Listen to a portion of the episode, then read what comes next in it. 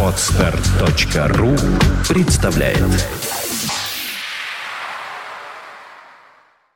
You are listening to Internet Radio Fontanka FM. Airbag. Безопасность на дорогах, подготовка водителей, правовые акты и нормы. Добрый день, вы слушаете радио Фонтанка FM. В эфире программа «Airbag» в студии постоянный ведущий Дмитрий Попов Здрасте. и Александра Ромашова, которая вернулась из отпуска и накопила огромное количество вопросов к нашему и эксперту, и ведущему А я программы накопил «Аэрбэк». количество ответов. Программа выходит при поддержке учебного центра «Нево Класс». Подготовка водителей по современным технологиям доступна, качественно, открыто. Ну, давайте, наверное, начнем с промили. Ой, у нас С столько, промили столько начнем. всего. Да. Они, конечно, такие Много молодцы. всего. Все-таки их отпустишь. Вот нельзя их оставлять без внимания, этих пацанов, потому что они каждый раз, как только вот оставишь их без внимания, думаешь, ну все, ну год заканчивается, сессия заканчивается у них. Я имею в виду вот эту вот сессия Государственной Думы, там с- созыв, там что там у них. Вот. И думаешь, ну все, ну, ну исчерпали ресурсы, так сказать, антимозгового штурма. Нет, оставишь пацанов ненадолго, там буквально на месяц оставляешь их, когда одни отдыхают, другие начинают мощно генерировать. Прямо, так сказать, вспоминается идея летнего обострения, весеннего обострения и так далее. С одной стороны, я должен, конечно, всех поздравить с тем, что идея, так сказать, бассейн-храм, храм-бассейн, всемирная история Банк Империал. Ноль промили не получилось. Так сказать, заговор антинаучный не прошел. То есть идеи Трофима Денисовича Лысенко на Ниве дорожного движения, прям так могу сказать, они не получили подтверждения, и вроде как теперь государ... те же самые депутаты, ну или почти те же, из той же самой партии, ведомые своими вождями, значит, ну и потребовалось всего два года, кстати. Не очень долго они разбирались, тау задержки у них небольшое. И теперь они вдруг резко осознали, что промили нужны. С одной стороны, надо радоваться, конечно, с другой стороны, грустно это все, безмерно. Как и сама процедура, то есть то, что произошло. То есть в течение двух лет у нас водителей колбасили на дорогах со страшной силой менты, которые, так сказать, давили их. Что им-то теперь сказать? Вот у меня вопрос, так сказать, если идея не прижилась, ее вернули обратно. Причем ее вернули не на ниве того, что она была неправильная по законодательной форме. Тогда бы можно было сказать, что закон обратной силы не имеет. Ее же вернули назад на ниве технической, то есть невозможности реализации и так далее. Вот сначала бы вот про это хотелось бы задаться вопросом, но там есть еще много тонкостей, которые мне не нравятся. Вот с одной стороны, я, так сказать, до этого момента всю дорогу говорил, что ноль промили не может быть, и что давайте возвращать, и так далее, и так далее, и так далее. Но комментарии, которые дает Вячеслав Лысаков к этому возврату, они мне настолько антиприятны, потому что они не имеют ничего общего со здравым смыслом и идеологией возвращения промилей. Почему? Объясняю. Значит, опять все вперлись в погрешности приборов раз, все вперлись, э, значит, в эндогенный алкоголь 2, и все вперлись в кефир и квас. У меня вопрос. Вот я вчера, так сказать, в группе в автошколе обсуждал. Э, э, Саш, как вот, если на дороге за рулем эпилептик, это ж плохо. Это ужасно. Это ужасно. Смертельно опасно для других Да участников не то слово. движения. А если дальтоник, да еще у которого не просто не серый дальтонизм, а у него цветопередача нарушена. Такая же тема. Ну, я как раз недавно в, в дружественном издании МК в Питере читала, по-моему, материал о том, что у нас очень много психически нездоровых людей Да, огром- по городу. огромное количество. Не, не только по городу, по стране. И э, это очень Вот страшно. почему мы, я к чему говорю, у нас вот эти вот критерии, так сказать, они являются поводом говорить о том, что человек такого рода, это его особенность организма, он не может быть э, водителем, и это ничего страшного, ну как, в том смысле, что для него это трагедия, но это такие рамки установлены законом. Почему мы говорим, что с эндогенным алкоголем это проблема? Если, дорогой товарищ, у тебя спрятан в животе самогонный аппарат, то ты ездить не имеешь права. Вот и все. Решение на поверхности. Нет у нас депутаты, так сказать, проталкивают идею промилей под лозунгом того, что эндогенный алкоголь. Он же пьяный-то все равно. Какая разница, откуда алкоголь взялся? Он его привлил снаружи или он сгенерировал его изнутри? Это раз. Если ты, дорогой товарищ, пьешь квас, с которого бодрит, такой квасок иногда, так сказать, мама делает на даче. Окрошка идет в два-в три раза веселее. Вот. Ну, если ты по поел этой веселой окрошки, то ты не можешь ехать по дороге. И неважно, как называется спиртной напиток. Давайте на бутылках с пивом напишем квас и будем... Про... Кстати, господа предприниматели, хорошая тема. Дорогой квас в продаже. Вот. Я думаю, что э, из тех, кто его приобретает, никто не обидится за то, что информация о том, что там внутри, носит недостоверный характер. Это мысль, кстати. Наш народ силен тем, что обходит все законодательные нормы. То же самое касается и погрешности прибора. Вот они сейчас вписали 0,35, они обсуждают 0,35. Совершенно серьезно это обсуждают, делают умные лица. А в результате, в результате мы что получим? Я буду дышать в прибор, допустим, у прибора 0,15 э, миллиграмм на литр в выдыхаемом воздухе погрешность составляет. И 0,15 я надул. Они там 0,16 э, добавляют. И 0,15 я надул. Значит, получится, что я смогу э, говорить при 0,15 выдох, выдохе э, миллиграмм. Я еще добавлю туда сверху, навешу погрешность, которая, кстати, неизвестно откуда взялась, потому что я посмотрел по паспортам, у приборов все-таки относительные погрешности нормируются. Вот это, конечно, мне очень непонятно. То есть я бы написал бы о том, что 0 промиллий, но с учетом погрешности средств измерения. И это бы удовлетворило всех. Дмитрий Анатольевич сохранил бы хорошую мину при плохой игре, и 0 бы его сохранился. А погрешности измерения в силу увеличения точности приборов оказывали бы влияние на желание граждан быть особо трезвыми. И не стали бы мы говорить ни про эндогенный алкоголь, ни про квас. То есть, чтобы была понятна моя позиция, я так же, как и все, понимаю, что 0 промилле содержания, 0 промилле, вообще говоря, грамотно говорить, э, не может быть и это технически невозможно. Это безграмотно технически. И возврат какой-то минимальной планки, он технически обоснован. Но комменты, которые даются к нему, они совершенно безумные. Э, значит, у нас произошло Резонансное ДТП. Резонансное ДТП. Страшное. У нас все в стране э, происходит резонансно. Мы, по-моему, уже один раз, я нехорошие формулировки говорил, так сказать, что если вам удастся оказаться в суде по делам о дорожно-транспортных каких-то процессах, то для того, чтобы ваше дело пошло по нужным рельсам, вам необходимо, так сказать, забросать судью э, непотребством, чтобы придать этому делу резонанс. Э, потому что в противном случае судья будет принимать решение не просто на основе своего убеждения, а очень-очень личного убеждения. Значит, произошло резонансное ДТП, которое, которое тут же продемонстрировало формы и методы работы наших депутатов. Дело в том, что автомобиль, который врезался в автобус в Новой Москве, находится э, на транзитных номерах с нарушением, они просрочены там за 21 днем уже давно, они в апреле выдавались. Э, значит, он находится на транзитных номерах, просроченных. И депутаты тут же у нас рождают идею о том, что за управление транспортным средством зарегистрир... не зарегистрирован в установленном порядке, надо ответственность с 500-800 поднять до 10 тысяч и так далее, и так далее, и так далее. Проблема-то гораздо шире в этом вот резонансном ДТП. Она очень серьезная, потому что тут... Мы воп... говорим о ДТП, которое произошло в, в Новой Москве. Москве да, да, когда самосвал со щебнем, совершая Дачный обгон... автобус, погибли люди, Совершая обгон по второстепенной дороге, выехал на перекресток, разнес в клочья заднюю часть автобуса, погибло 14, и потом позже скончалось еще четверо, и того 18 человек. 13 человек в тяжелом состоянии находятся. Ну, в общем, и люди-то не виноваты, так сказать, что глупость. Я конечно, хотел бы заметить, что вот то, что тут же началось генерирование инициатив, мне выглядит это очень мерзотно, потому что это попытка разрабатывать пиар-жилу на основе чужого горя. То есть мы вот такие балбесы, что мы не в состоянии идею генерировать самостоятельно. Нам для этого надо поубивать какое-то количество народу. И, а в противном случае не так. Но мы к этой проблеме, вот с этим ДТП и с этой инициативой, и с регистрацией мы вернемся чуть позже. Угу. Что касается промили, кстати, так, забегая вперед, поскольку мы после, после Сашиного отдыха, значит, э, мы обязательно, конечно, сделаем большой анонс освещения всех изменений в Кодексе да. об административных правонарушениях, э, нарушениях, которые приняты во втором чтении, то есть осталась только трешка, и буквально, наверное, в сентябре-октябре мы их уже получим. Там гигантский гигантские штрафы. Гигантские, огромные. То есть цифра 5 и 10 тысяч там фигурирует много и часто.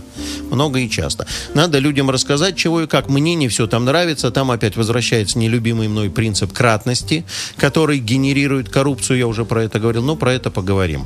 Ну и, наконец, свежак. У нас тут новость для обсуждения. Кто-то из депутатов Государственной Думы на начал, значит, проводить в жизнь идеи, касающиеся упразднить ОСАГО. При этом комментарии депутат по поводу упразднения ОСАГИ дает такие, как будто бы он вообще не в курсе, что страхуется. То есть он говорит, давайте оставим КАСКО, упраздним ОСАГО. Если только это будет... Действительно не в курсе, по-моему. Он вообще с другой планеты. То есть человек не понимает, что это... Всю жизнь на лимузине с шофером В огороде гонял. Бузина в Киеве помидоры дядька там выращивает какие-то. То есть, ну, эту тему отдельно я хочу раскопать. Потом, потому что, так сказать, э, ну, есть много аспектов страхования э, и ОСАГО, и э, по поводу уменьшения планки, и по поводу того, чтобы каждый страховался на нужные и ненужные темы. Вот, так сказать, так люди бредят только при большой жаре, поэтому надо будет этим воспользоваться. Вот это вот, так сказать, у нас несколько таких информационных заходов. Ну и поводом к сегодняшнему разговору явилось предложение некоторых Минтранса по поводу модернизации правил дорожного движения в сторону велосипедистов. Airbag. Итак, велодорожки, быть или не быть?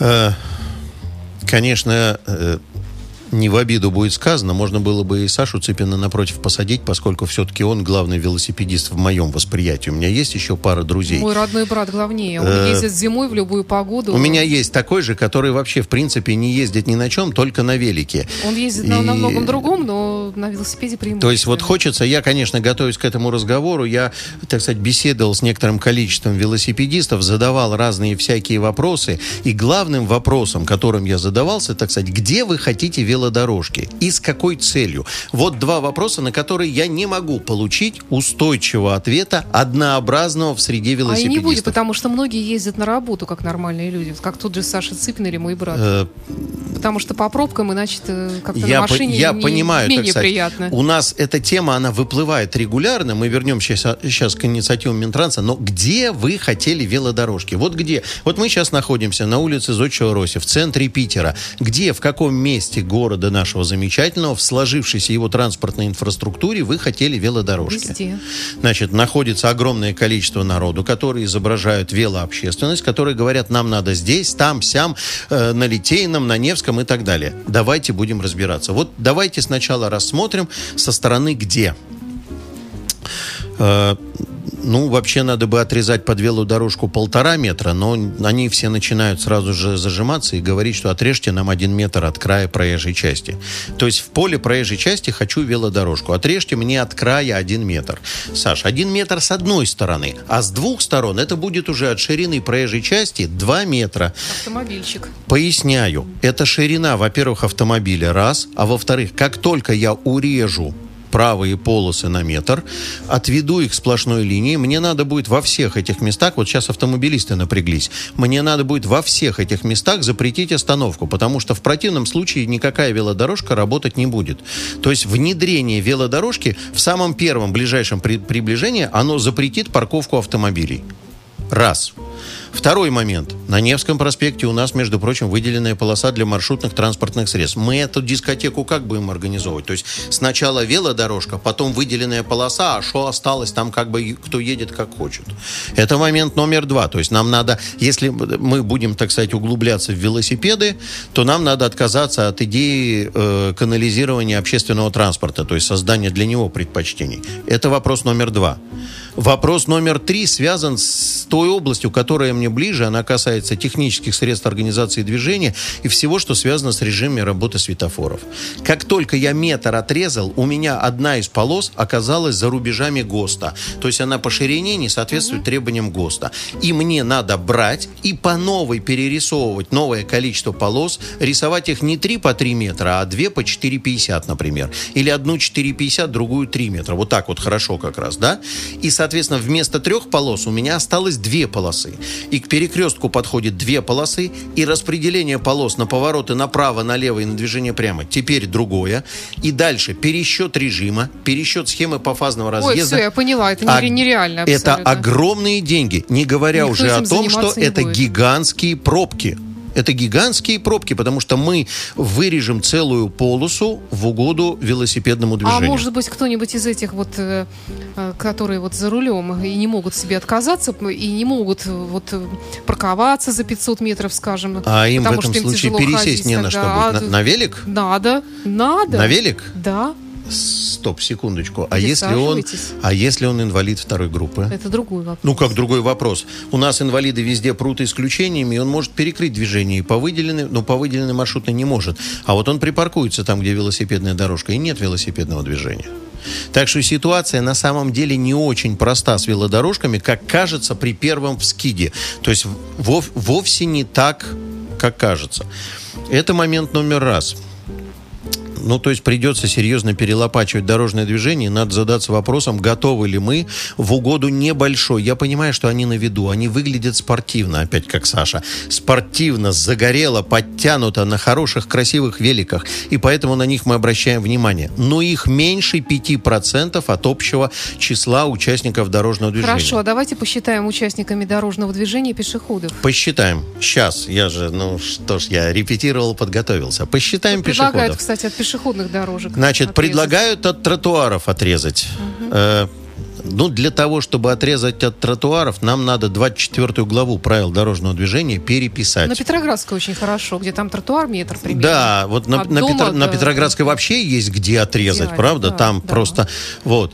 Э, честно говоря, значит, э, не освещается в прессе, но у нас с начала лета обозначилось некоторым количеством сбитых на тротуаре велосипедистами пешеходов.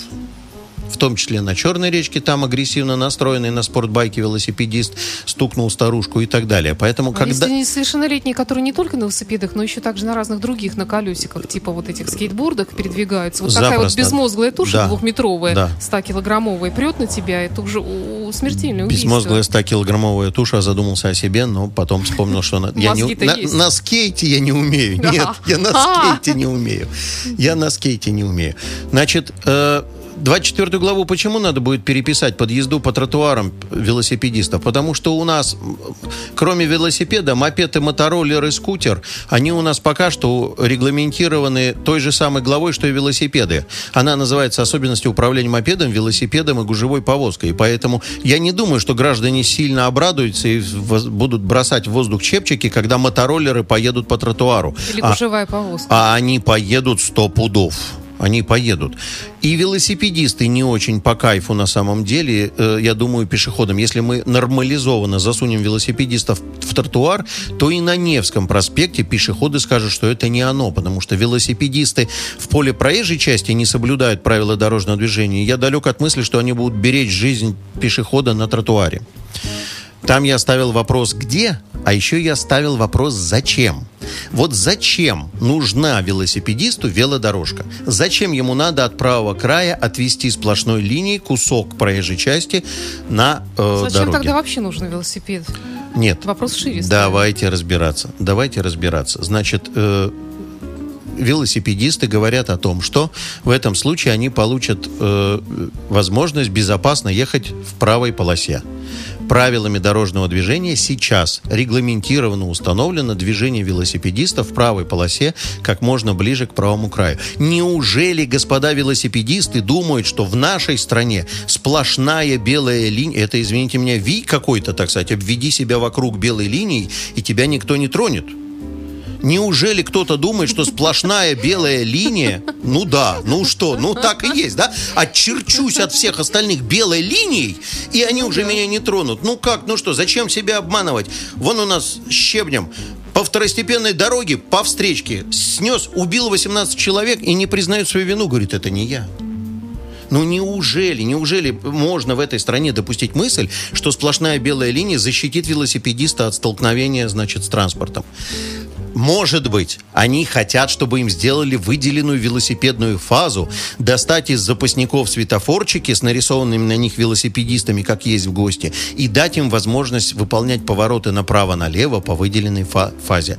Ну вот тогда, значит, всем остальным участникам движения, включая автобусы, надо будет пустить себе пулю в висок. Потому что секунд в городском цикле на режимах работы светофоров уже лишних не осталось. Выйдите на дорогу и посмотрите. А все остальное, что вы хотите заполучить с этой полосой, вы и так это можете. В правой полосе, по возможности, ближе к правому краю. Если там не напарковано. Если там не напарковано, так а вы же хотите, чтобы их не напарковано да. было, ну что, вы хотите же их убрать? Вот такая вот интересная, так сказать, ситуация. Мне очень понравился комментарий, я, к сожалению, не запомнил фамилию одного какого-то известного нашего велогонщика, который честно и правильно, он говорит, я всю жизнь провожу на велике, но, говорит, надо признать, что в сложившейся транспортной инфраструктуре наших мегаполисов сейчас уже места для велокатания нету. И он сказал очень хорошие зрелые вещи, которые надо окучивать государству. Это создание велосипедных дорожек и веломаршрутов в ближний пригород. Велосипедная поездка в Пушкин, велосипедная поездка в Павловск. Это приемлемо по расстоянию, Ну да. это приемлемо по затратам и это безопасно. Велосипедная поездка в Петродворец. Только Да. не по проезжей части, а отдельная асфальтированная Конечно. дорожка Возможность есть такая. обустройство велосипедных маршрутов для катания в курортной и досуговой зоне. Вот как сейчас сделано э, там у нас в ЦПКО, сделаны роликовые маршруты. То есть встаешь на роликах, и тебе там стрелками показывают, куда ехать. Значит, вот это вот. Обустройство велосипедных дорожек в новых генпланах, на новых стройках. Только не следует думать, что это создаст предпосылки для того, чтобы поехать куда-то. Покататься можешь, а вот поехать куда-то целево, к сожалению, будешь испытывать серьезные затруднения. Вот, вот это вот хороший тренд, и он может быть реализован. Это речь идет, конечно, о мегаполисах, потому что я была в маленьком русском городке, там совершенно другая ситуация, там велосипед единственное, может быть, маленьком транспортное средство для проезда на дачу. Там В ездят маленьком тетки немолодые с живу. В маленьком Ну, городке живу я в в Пушкине. Пушкине. И движение среднеинтенсивное, заторовых состояний немного. И по Пушкину я разъезжаю на велике. Я соблюдаю правила, э, еду по правой половине, в, в правом Я не беру краю. пример Пушкин, я беру другие простые русские города, Ну, где туалеты такие. Да, э, деревянные, да, водороклозеты, да, да. в- Вот из нету, века. Да, нету. страна Да, отстает. нету там вот, такого. ну вот в них-то можно как раз как бы, потому что там нет интенсивного движения. Потому что когда начинают пихать опыт Европы, то возникают интересные вопросы у меня по поводу, мы на эту тему говорили, количество дорог по отношению к количеству населения и к площади страны. И тогда становится понятно, что там просто есть место, где организовывать. А у нас в силу целого ряда причин Там этих тоже мест не нету. организовано. Пьяных есть гораздо больше, чем в Санкт-Петербурге, я так думаю. Но тем не менее... это- Пьяных депардье ездят гораздо больше на мотороллерах. И они падают где ни попадя, а в силу своих габаритов закрывают полосы собой. Значит, какой комментарий, что там начал Минтранс? Мне нет слов просто. То есть выступал какой-то чиновник от Минтранса, я наслушался про просто музыка букв и безумие. Значит, э, рассказывает человек, который претендует на... Ну, он предлагает узаконить движение по тротуару. Мы только что это обсудили. Тогда не надо будет организовывать велодорожки, говорят они. То есть не будем организовывать, просто установим, что велосипедистам разрешается движение по тротуарам. Пешеходы придадут Минтранс анафеме, и он сгорит э, это, в аду. Вот. А, это раз. Потом говорит, у нас сейчас при выполнении поворота направо а, автомо- велосипедист уступает дорогу автомобилю, а надо сделать, чтобы автомобиль при повороте направо уступал дорогу велосипедисту. Господин товарищ из Минтранса, если вы когда-нибудь увлечетесь и почитаете документ, который вы сочиняете, то в пункте правил 8.5 говорится, что перед поворотом любое транспортное средство, велосипед, еще кто-то, занимает крайнее правое положение, то есть исключает просачивание другого. Этого конфликта, про который говорится, нету. Если впереди велосипедист, то я за ним должен встать. Если он не успевает, то я перед ним, он за мной. Вот и вся проблема, которая комментируется. Вот, поэтому идеи, касающиеся перевода велосипедистов на тротуар, подкомментированные вот этими вот идеями с незнанием... А, и говорит, у нас нет юридического описания велосипеда. ой, мама, ой, мама, это человеки, которые сочиняют правила дорожного движения, говорит, понятия велосипед нету. Не пробовал первую главу прочитать, там в пункте 1.2 велосипед, двух и более колесное транспортное средство, приводимое в движение мускульной силой лиц, размещенных на нем. И, кстати, хорошее определение, в эту кан- канву в этом случае ролики попадают, вообще говоря. Вот такая ситуация у нас, к сожалению. Э, ну что, мы будем мониторить ситуацию с велосипедами. Мы очень надеемся, что все-таки, все-таки, так сказать, здравый смысл. в- э, ну и самое главное, не худо бы про велосипедные дорожки поговорить в январе. Да, актуально. Потому что у нас, к сожалению, это велосипед сезонный бизнес, и желающих кататься в январе на велосипеде что-то как-то в разы меньше. И тренды обсуждения сразу повернутся в другую сторону. Это жара, господа. Жара. И давка в общественном транспорте давит на ваш мозг, и вы за дорожки велосипедные выступаете. Ну что ж, Дмитрий Попов, ведущий программы «Аэрбэк», высказал свое мнение по поводу присутствия велодорожек в Санкт-Петербурге и других мегаполисах. Напомним, что программа «Аэрбэк» выходит при поддержке учебного центра «Нево Класс». Подготовка водителей по современным технологиям доступна, качественно, открыто. Спасибо. Спасибо. Присылайте ваши вопросы, оставляйте их в нашем анонсе, который появляется э, накануне выхода программы «Аэрбэк» в эфир э, на сайте Фонтанка ФМ. Всего доброго, до встречи. You are listening. You're listening to Internet Radio. Funtanka FM.